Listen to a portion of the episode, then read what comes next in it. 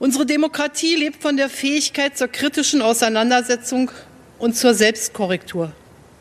Sie lebt vom steten Ausgleich der Interessen und von dem Respekt voreinander. Sie lebt von Solidarität und Vertrauen, im Übrigen auch von dem Vertrauen in Fakten und davon, dass überall da, wo wissenschaftliche Erkenntnis geleugnet, Verschwörungstheorien und Hetze verbreitet werden, Widerspruch laut werden muss. Jetzt beginnt ein neuer Tag an diesem 3. Dezember 2021. Schönen Freitag wünschen euch Simone Panteleit und Marc Schubert. Hallo. 30 Millionen Impfungen sollen es bis Weihnachten werden. Und während jeder normale Mensch sagen würde, ja, da braucht man natürlich so viele Menschen, die nur irgendwie möglich impfen können, stellen sich Verbandsvertreter der Ärzteschaft hin und sagen, ne, so geht das nicht. Wir sprechen mit einem Apotheker und wir sprechen mit unserem Haus- und Hofhausarzt und lassen uns das mal erklären. Und am Ende dieses Podcasts verabschieden wir die Bundes Bundeskanzlerin, beginnen aber mit dem künftigen Kanzler, mit Olaf Scholz. Dass wir alles dafür tun, dass diese Situation besser wird, das ist das, was hier gemeinsam sich alle vorgenommen haben. Und ich bin froh, dass in dieser schwierigen Lage der Schulterschluss funktioniert, dass die Parteipolitik in den Hintergrund tritt und die Gesundheit der Bürgerinnen und Bürger in den Vordergrund des gemeinsamen politischen Bestrebens. So soll es die nächste Zeit auch weiter sein. Es geht um eine große nationale Anstrengung und es geht um Solidarität.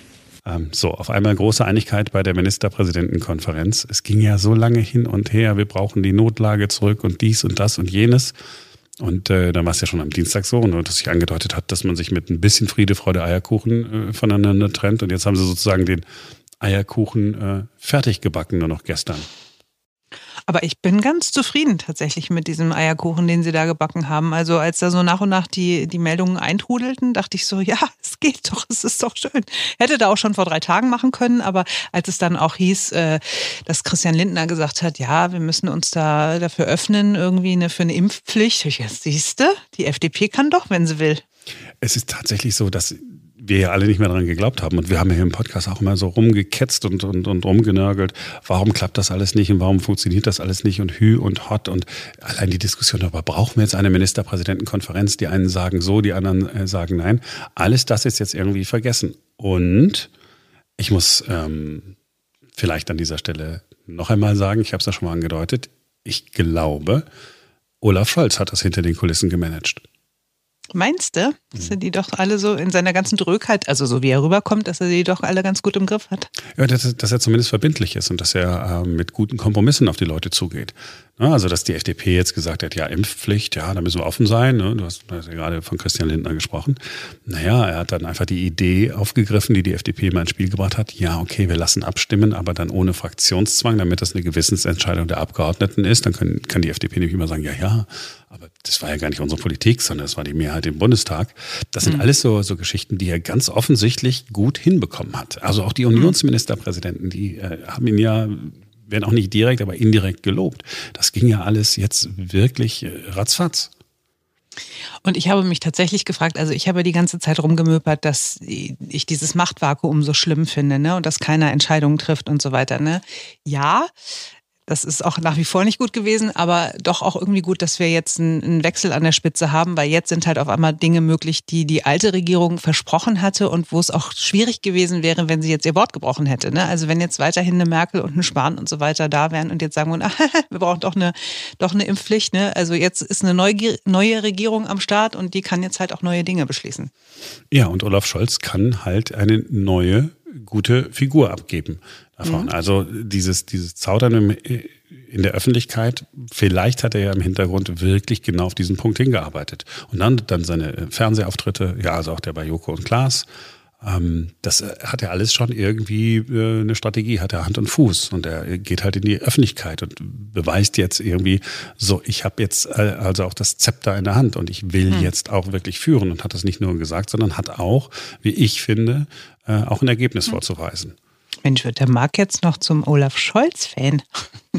Also abgesehen davon, dass ich den für hochintelligent und extrem kompetent halte, habe ich immer ein Problem damit, wenn ähm, so Führungspersönlichkeiten keine Führung ausstrahlen, sondern mhm. wenn die Scholzomat. Ja, warum hat man ihn Scholzomat genannt? Weil er so Stanzenantworten gibt. Die hat mhm. er im Wahlkampf häufiger gegeben, die hat er auch in Fernsehinterviews in letzter Zeit immer gegeben, hat er Fragen nicht geantwortet und ich glaube, das ist einfach aus der Zeit gefallen, dass man an den Menschen vorbei quatscht und irgendwie redet und so ein bisschen von oben mhm. herab. Und äh, das scheint er, scheint er, ist nur eine Vermutung, irgendwie eingesehen zu haben oder seine Berater werden ihm auch gesagt haben, Junge, du musst äh, auf die Menschen zugehen und wenn du jetzt führen willst, dann jetzt und nicht mhm dann irgendwann, wenn alles eingerichtet ist und die äh, neuen Schreibtische äh, im Ministerium mit neuen äh, Köpfen besetzt worden sind, sondern du musst es irgendwie jetzt machen.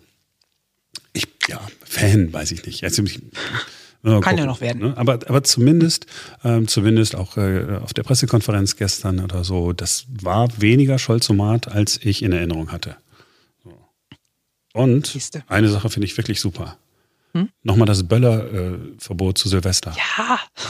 Oder? Also es, es, lag irgendwie auf der Hand, ne? Also man hat die ganze Zeit darauf gewartet, wann kommt es denn mal endlich? Aber ja, natürlich, richtig so. Mein Gott, letztes Jahr hat doch kein Mensch äh, das irgendwie vermisst. Es war doch eine solche Wohltat, ja. Nicht nur äh, Haustiere haben sich gefreut, auch äh, der Hausmensch Mark hat sich sehr gefreut.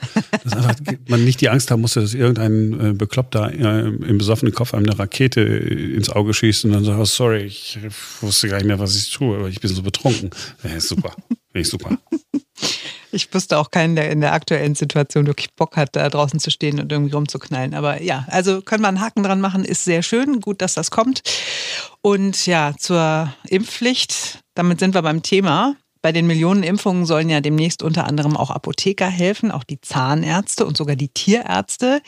Die Ärzteverbände wollen aber nicht, dass andere mitimpfen. Ja, und die Apotheker, die verstehen die Welt nicht mehr. Wo soll denn bitte das Problem sein, sagen die sich. Wir sprechen jetzt mit Christian Zimmermann. Er ist Apotheker in Berlin-Marzahn. Hallo, Herr Zimmermann. Einen schönen guten Morgen, Frau Panteleit. Herr Zimmermann, was sagen Sie denn zu Punkt 1? Der Impfstoff reicht nicht mal für die impfenden Arztpraxen. Es macht wenig Sinn, die Apotheken mitimpfen zu lassen. Ja, also dazu muss man ja dazu sagen, es gibt ja momentan hauptsächlich zwei Impfstoffe, die verimpft werden. Die mRNA-Impfstoffe von BioNTech und von Moderna.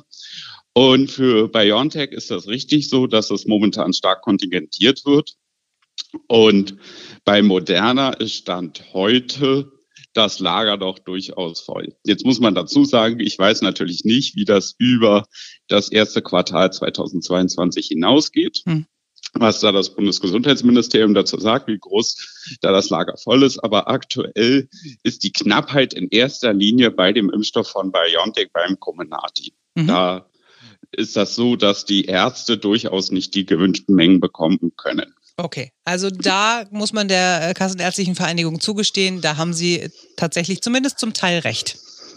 Da haben Sie auf alle Fälle zum Teil recht. Okay. Aber ich bin auch persönlich der Meinung, das liegt auch ein bisschen auch an uns als Patienten, dass wenn wir ähm, jetzt nicht unbedingt darauf bestehen, dass es der Impfstoff X mhm. sein muss, mhm dann würden wir gar nicht vor diesem Problem so in diesem großen Ausmaß stehen, sondern da muss auch ein bisschen Flexibilität bei sein, dass man auch sagt, okay, ich nehme auch den von Moderna. Mhm. Für Patienten über 30 gibt es da auch gar keine Probleme und gar keinen Unterschied. Mhm.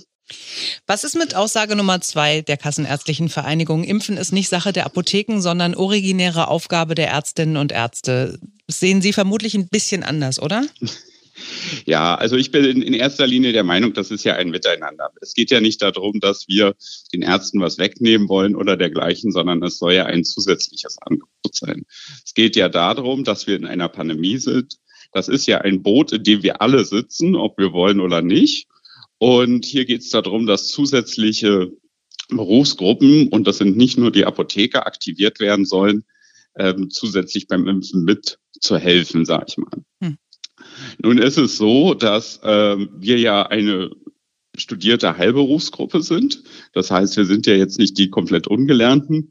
Und hinzu kommt, dass Apothekerinnen und Apotheker ja dafür auch entsprechende Fortbildungen machen, wie es jetzt bereits im Rahmen des ähm, Grippe-Impfmodellprojektes passiert, dass wir auch das Impfen auch erlernen beziehungsweise uns aneignen, denn auf die Kompetenzen, die wir bereits haben. Mhm.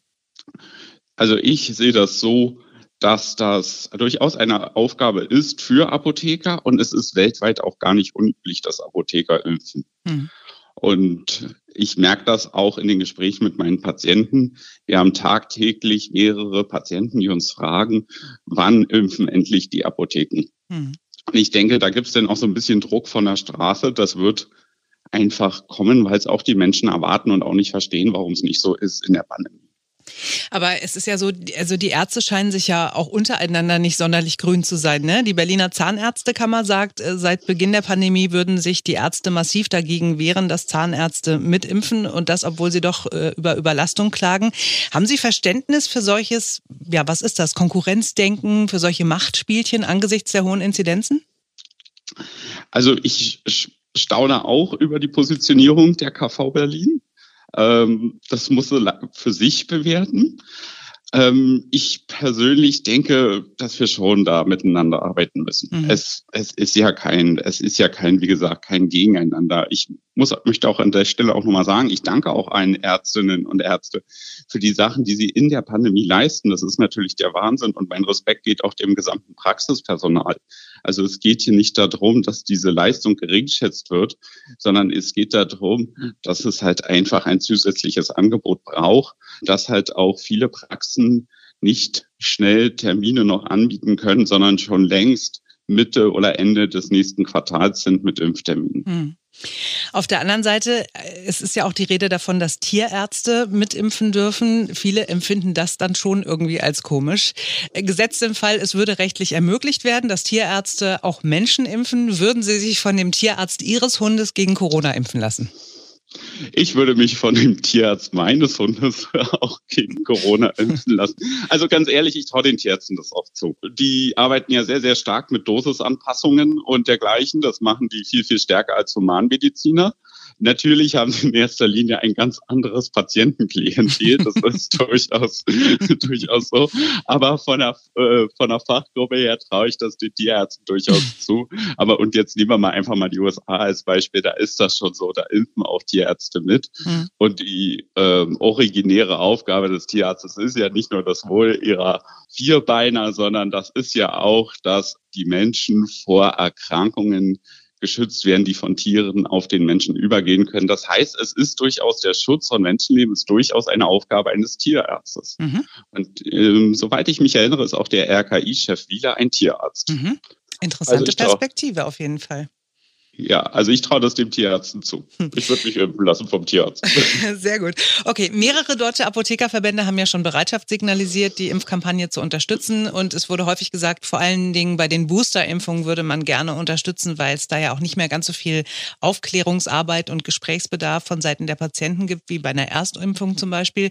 Hm, was braucht es denn jetzt, dass ein Apotheker impfen kann? Also, ihr habt schon rausgehört, Sie lernen das nicht im Studium, sondern Sie müssen erstmal einen Kurs machen. Wie läuft das ab?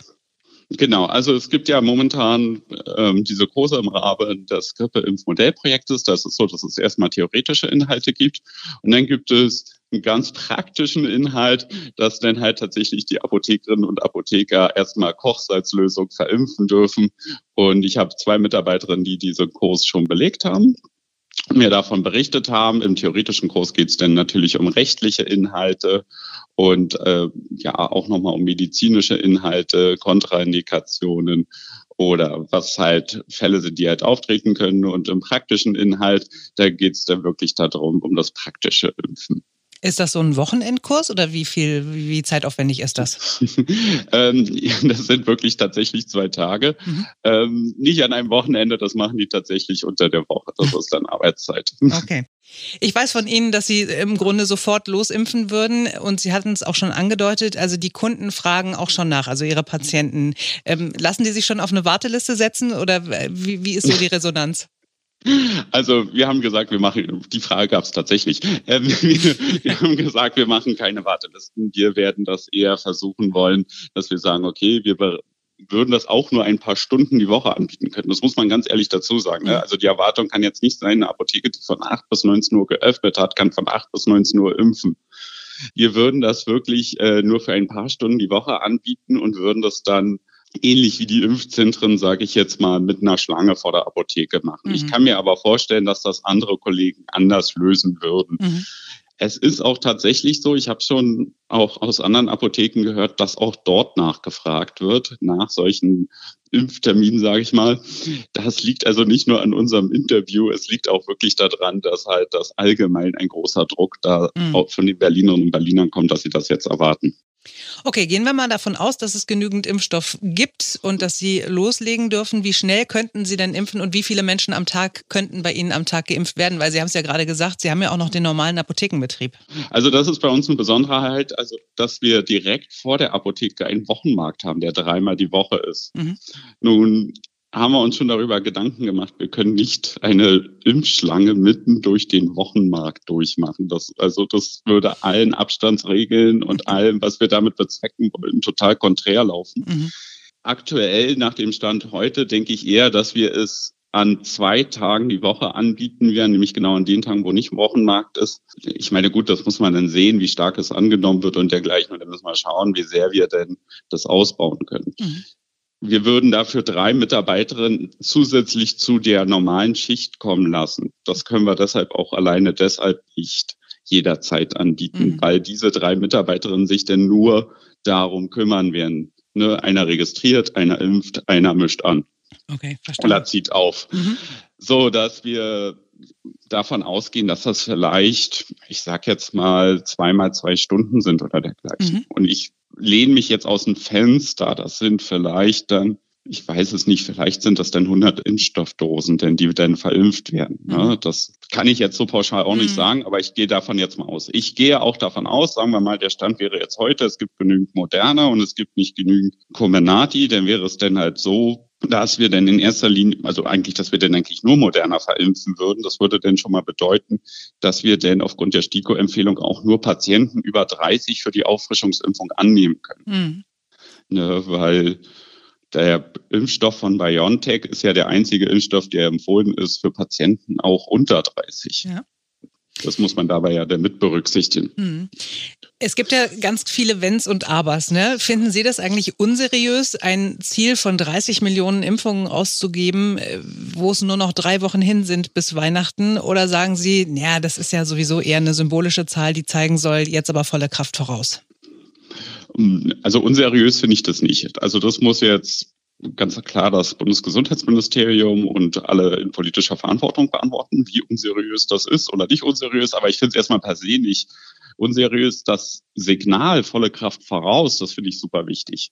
Jetzt kann man natürlich immer lamentieren, ob es zu spät ist oder nicht, aber am Ende des Tages ist doch wichtig, dass alle geimpft werden. Und jede Spritze, die in einem Arm ist und jeder Mensch, der mehr geimpft ist, ist egal zu welchem Zeitpunkt ein Riesenwert mhm. für den Einzelnen und für die Gesellschaft insgesamt. Mhm. Weil eins ist klar, nur das Impfen ist der Weg aus die Pandemie. Also Simone, in dem Interview, ich, tatsächlich, ich hatte diesen Moment, habe gesagt, ja stimmt, recht hat der Mann. Lothar Wieler ist ja tatsächlich selber auch nur Tierarzt. Vor allen Dingen nur, liebe Tierärzte, die ihr diesen so. Podcast hört. Wir finden euch genauso toll wie die Menschenärzte so, und die Apotheker ja. und alle anderen Berufsgruppen. Ja, nein, aber klar. Und ich fand die Begründung auch irgendwie logisch, ne, dass er sagt, na ja, wir sind ja auch dafür da, dass eben ähm, Menschen sich nicht irgendwie bei Tieren anstecken oder irgendwelche Krankheiten bekommen, die Tiere übertragen können. Ja, ähm, und äh, dann habe ich überlegt, dürfte Lothar Wieler jetzt also niemanden impfen? sondern er kann immer nur da sitzen in der Bundespressekonferenz. Äh, mhm. ja, Dinge sagen. Vom Publikum aus gesehen äh, links vom Bundesgesundheitsminister und sagen, wir laufen in eine dramatische Situation hinein. Ja, aber impfen darf er nicht. Nein, aber tatsächlich ist doch, äh, ist doch cool, dass wir da jetzt über Flexibilitäten äh, nachdenken. Im Ausland glaube das ist ja auch ganz hervorragend, hat der Apotheker mhm. auch gerade eben nochmal äh, gesagt. Ne? Ich habe ich hab wirklich nochmal nachgeguckt, wo denn überall äh, in Apotheken geimpft werden darf. Seit Corona machen es auch Frankreich und Italien. Nirgendwo hat es ein Problem gegeben. Ja. Kein, kein einziges. Kein einziges. Gut, aber du bist in Deutschland, ne? Und also kurze Petitesse am Rande. Wir haben in Berlin ja vier Impfbusse, die die Senatsverwaltung für Gesundheit äh, ins Rennen geschickt hat. Also der DRK betreibt die, äh, das Deutsche Rote Kreuz, und ähm, die sind jetzt eingestellt worden. Also das Angebot wurde zurückgenommen, weil hm. Hm. diese Busse nicht winterfest sind. Und nicht winterfest bedeutet nicht, na, die bräuchten jetzt einfach Winterräder oder so. Nein, sie haben keine Standheizung. Das ist so absurd. Und da sind 150 Leute am Tag pro Bus geimpft worden. Also 600 Leute am Tag haben da ihre Impfung bekommen. Und das wurde jetzt eingestellt, weil wir kommen in Deutschland, diese Busse hatten keine Standheizung. Also ich, da, ich, du, ich, du weißt, dass ich in, an manchen Punkten, das ist halt immer besser, wenn man nichts mehr sagt, weil es ist so offensichtlich ja Schwachsinn. Ja, das alles das, was ich jetzt dann sage, ist A, dann echt, echt nicht mehr fair, ist auch nicht mehr angenehm, das zu hören. Das Problem, das ich dabei wirklich habe, ist, das ist ja, du musst ja durch mehrere Instanzen äh, in der mhm. Gesundheitsverwaltung gegangen sein. Da muss doch irgendjemand mal gesagt haben, Moment mal, wie Impfbusse, wie, was, wieso sollen die Impfbusse nicht? Weil die keine Standheizung haben? Ich meine, sollen, da sollen ja keine Leute einziehen. Alle Impflinge wohnen dann für Wochen in diesem Bus oder so. Nein, wahrscheinlich nur, weil während, das, während der Impfung es da nicht kalt drin ist. Dann würde ich sagen, Fridays for Future machen wir am nächsten Freitag wieder. An diesem Freitag machen wir einfach nur Future ja. Und dann, das, das sagt doch keiner, lassen die halt den Motor laufen. Ja, aber das ist halt, das ist halt wirklich Berlin. Also wir haben ja auch mit dem Handelsverband gesprochen und da hat ja äh, der Präsident gesagt, wäre total cool, wenn wir einfach einen weiteren verkaufsoffenen Sonntag machen könnten, um das Ganze ein bisschen zu entzerren, dieses Adventsgeschäft, ne? Und dass nicht so viele Leute in den Läden sind, sondern dass es sich ein bisschen mehr verteilt.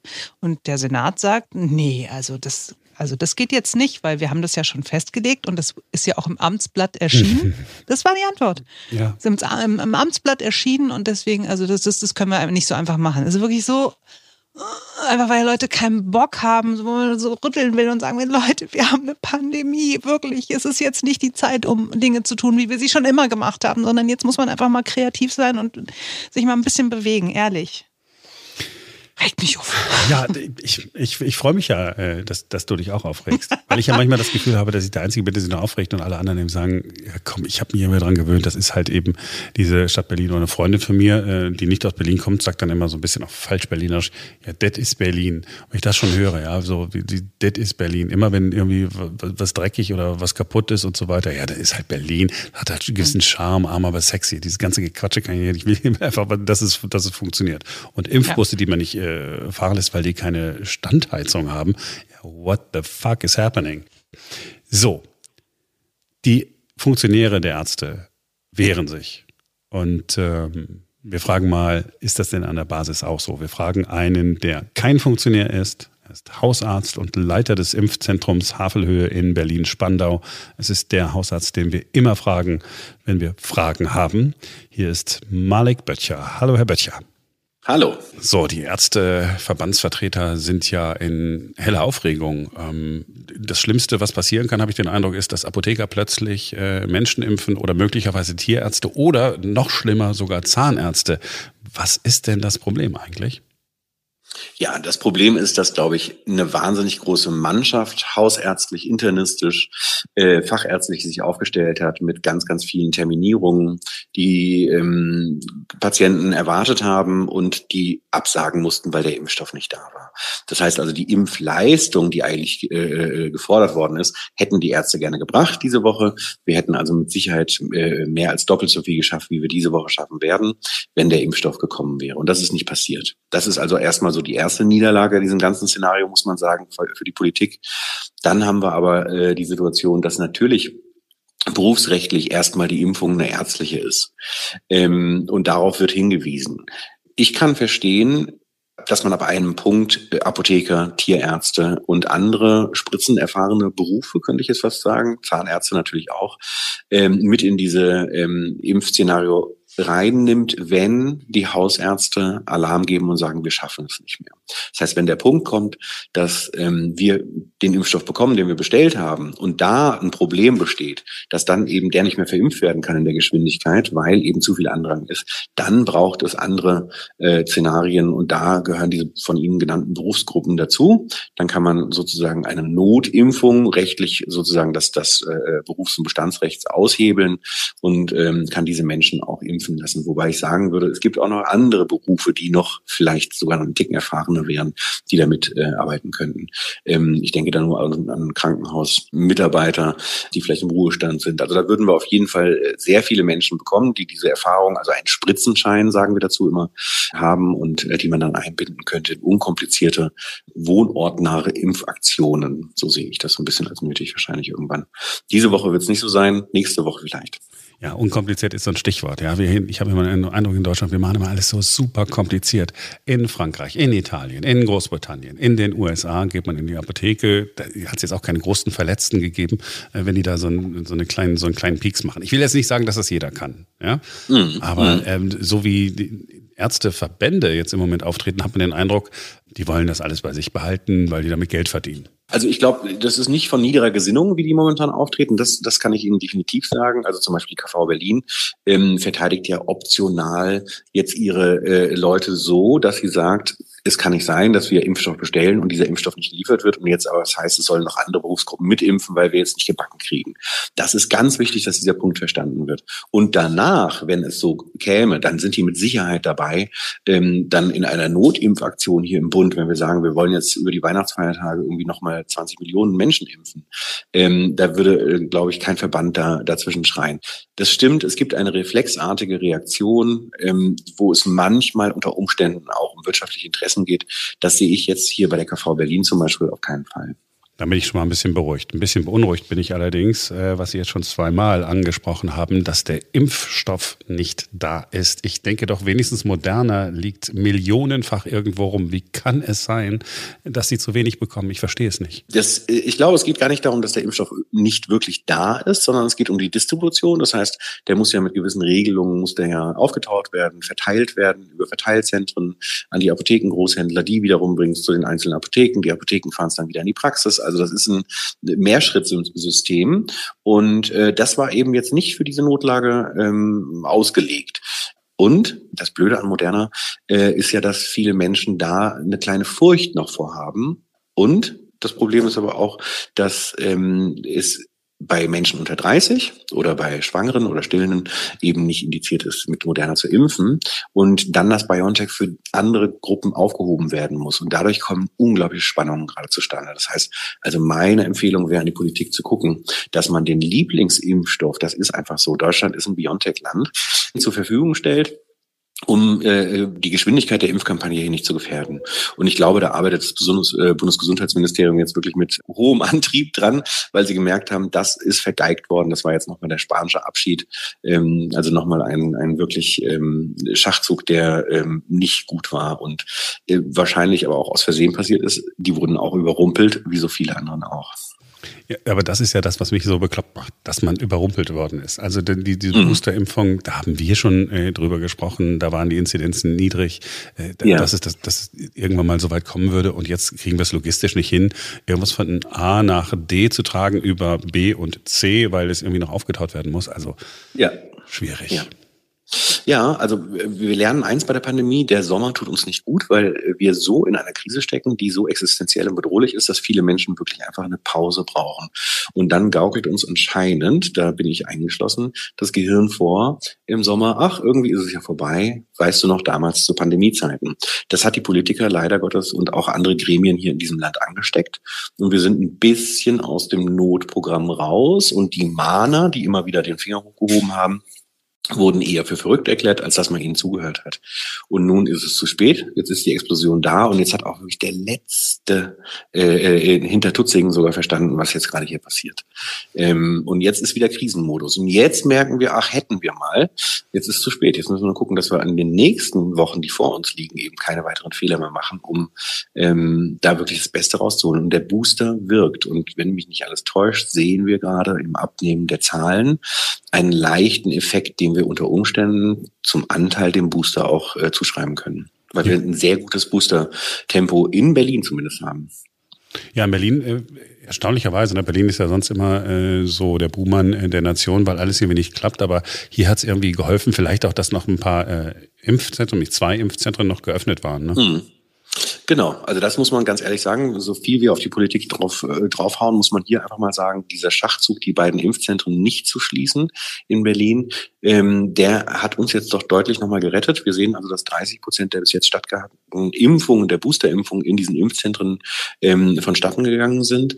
Ähm, ich glaube 66 oder zu 34 ist es, glaube ich.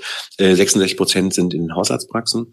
Äh, das war ein super Schachzug, aber man hat auch gemerkt, dass neue Impfzentren zu gründen, was jetzt auch passiert, eben gar nicht mehr so einfach ist. Vor allen Dingen nicht diese gigantischen Dinosaurier-Impfzentren, sondern wir brauchen jetzt kleine, schnelle, mobile, ähm, unterschiedlichste Aktionen mit Impfzentren, die eine Kapazität zwischen 600 und 1000, so wie ja auch unser Impfzentrum Höhe mit einer Tausender Kapazität ausgelegt ist, mit wenig Mitarbeitern und ähm, schneller Funktionen. So, und jetzt ähm, gucken wir in, in die Zukunft. Ähm, wir müssen bis Weihnachten, wenn wir das so machen, wie Herr Scholz es gesagt hat, 30 Millionen Impfungen äh, in die Arme bringen. Kriegen Sie das hin? Also Sie werden wahrscheinlich keine 30 Millionen schaffen, aber wie viel, wie viel schaffen Sie so? Also ich, äh, wir machen hier in der Praxis 2000 Impfungen, nee 2200 letzte Woche äh, pro Woche und in dem Impfzentrum in Havelhöhe haben wir 6600 geschafft. Also ähm, das sind äh, zusammen sind das ja fast 9000 Impfungen, die wir gemacht haben. So ist es ähnlich bei den äh, Impfzentren, die schaffen, also jedes Impfzentrum schafft irgendwie 2000, können hochgeschraubt werden auf noch etwas mehr, die beiden großen und dann haben wir natürlich, also täglich meine ich damit, dann haben wir natürlich noch die kleinen, die jetzt anfangen mit täglich 1000 einzusteigen. Ähm, deutschlandweit braucht es einfach eine wahnsinnige Mobilität was Impfzentren anbetrifft. Es muss jetzt in jedem Dörfchen muss ähm, quasi eine freiwillige Truppe ein kleines Mini-Impfzentrum aufbauen, dass man die letzten da auch noch rausholt, weil der Booster ist jetzt erstmal die Lösung des brennenden Hauses, in dem wir sitzen. Das muss jetzt erstmal gelöscht werden. Und äh, dann kommt ja äh, von hinten der Vulkan, wenn wir Pech haben. Da müssen wir uns aber erstmal angucken, ob der Vulkan überhaupt explodiert, ob er überhaupt so gefährlich ist. Und den nennen wir ja Omikron. Das haben Sie ja auch schon mitgekriegt. Oh ja, äh, ja, leider. Ich habe es erst ein bisschen ignoriert, weil ich gedacht habe, ach komm, ist wieder nur so eine Variante, über die so ein bisschen äh, geschrieben wird. Aber dann äh, hat es sich ja doch als anders herausgestellt. Gucken wir ganz kurz nur auf die nächste Woche. Sie haben Impfstoff bestellt. Hat man ja. Ihnen gesagt, ja, kommt alles so wie bestellt oder wie sieht es aus? Also wir haben Glück gehabt, wir haben rechtzeitig, in, wir wussten gar nicht vom Herrn Spahn, und wir haben rechtzeitig eine sehr große Bestellung aufgegeben, weil wir immer wieder Unregelmäßigkeiten in der Belieferung in der letzten Zeit hatten. Und ähm, mittlerweile ist es ja so, dass die Haltbarkeit äh, vier Wochen in der Praxis sind, äh, ist und ähm, wir dadurch ähm, tatsächlich den Kühlschrank einigermaßen gefüllt haben, so dass wir durch die nächste Woche und die übernächste Woche noch kommen. Danach, wenn der Bund es bis dahin nicht hingekriegt hat, kriegen wir auch Probleme und dann könnten wir theoretisch in der Praxis ähm, oder deutlich weniger nur noch impfen, was katastrophal wäre. Also das wäre äh, für uns furchtbar. Ich hoffe, bis dahin hat der Bund sich einigermaßen zusammengerüttelt und ähm, kriegt die Lieferung irgendwie hin. Ja, jetzt haben wir ja einen Bundeswehrgeneral, der das alles äh, koordiniert. Hoffen wir mal, dass er es hinbekommt. Herr Dr. Böttcher, vielen Dank, dass Sie Zeit genommen haben. Sehr, sehr gerne. Danke.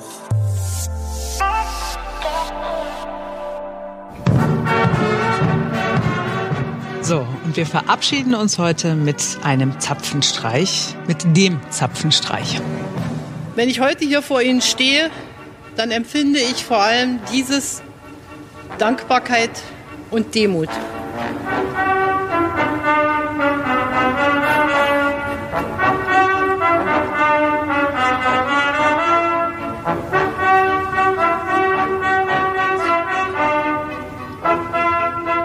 Demut vor dem Amt, das ich so lange ausüben durfte. Dankbarkeit für das Vertrauen, das ich erfahren durfte. Vertrauen, dessen war ich mir immer bewusst, ist das wichtigste Kapital in der Politik. Es ist alles andere als selbstverständlich. Und dafür danke ich von ganzem Herzen.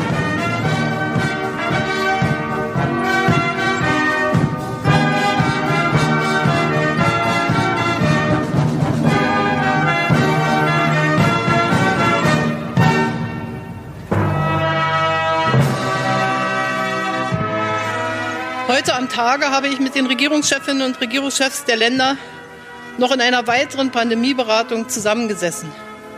Jetzt, wenige Stunden später, darf ich mich in diesem feierlichen Rahmen nach 16 Jahren von Ihnen als Bundeskanzlerin verabschieden. Wenig zeigt so sehr wie diese Abfolge, in welch unglaublicher Zeit wir derzeit leben.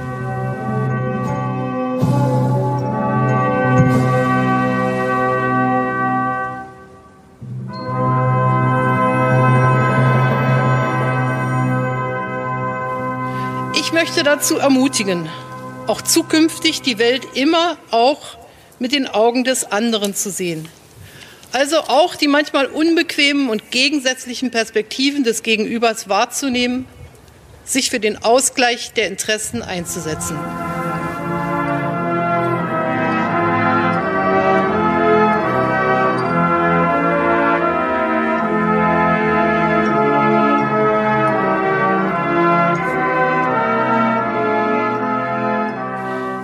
Überzeugt, dass wir die Zukunft auch weiterhin dann gut gestalten können, wenn wir uns nicht mit Missmut, mit Missgunst, mit Pessimismus, sondern, wie ich vor drei Jahren in einem anderen Rahmen gesagt habe, mit Fröhlichkeit im Herzen an die Arbeit machen.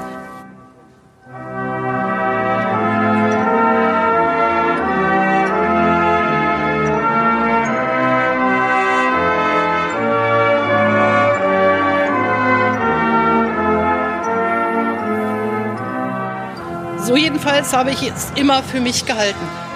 In meinem Leben in der DDR und erst recht und umso mehr unter den Bedingungen der Freiheit. Es ist diese Fröhlichkeit im Herzen, die ich uns allen und im übertragenen Sinne unserem Land auch für die Zukunft wünsche. Ich danke Ihnen von Herzen.